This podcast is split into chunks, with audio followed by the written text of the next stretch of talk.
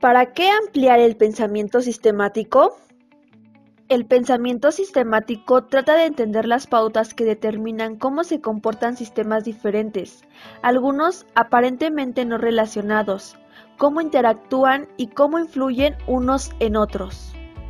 Implica reunir y analizar grandes cantidades de información procedente de múltiples fuentes y se aplica principalmente para solucionar problemas que no se podrían solucionar de manera aislada por ninguna persona, empresa o gobierno.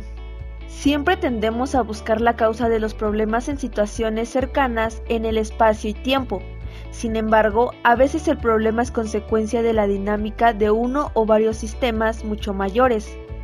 Sistemas que no somos capaces de ver, el pensamiento sistemático tiene mayor aplicación en sistemas como la persona, la familia, las finanzas, las organizaciones, las naciones, el medio ambiente o ecosistemas, en los procesos cognitivos, el aprendizaje.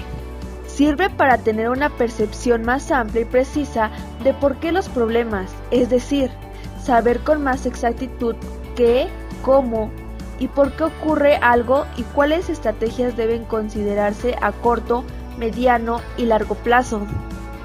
El pensamiento sistemático busca emplear las capacidades cognitivas que poseen los individuos.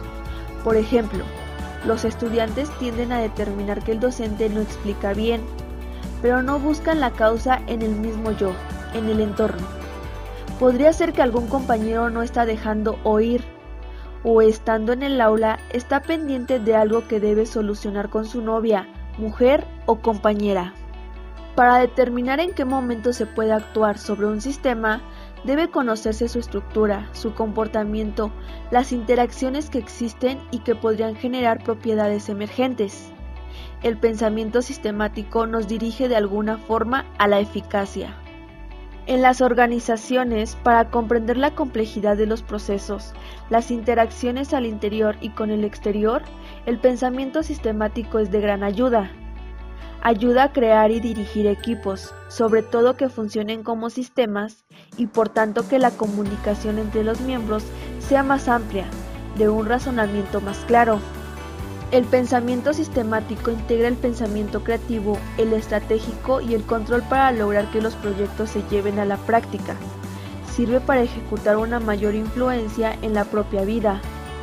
Pueden utilizarse para hacer previsiones y prepararse de cara al futuro. Proporciona métodos más eficaces para afrontar los problemas y mejores estrategias de pensamiento.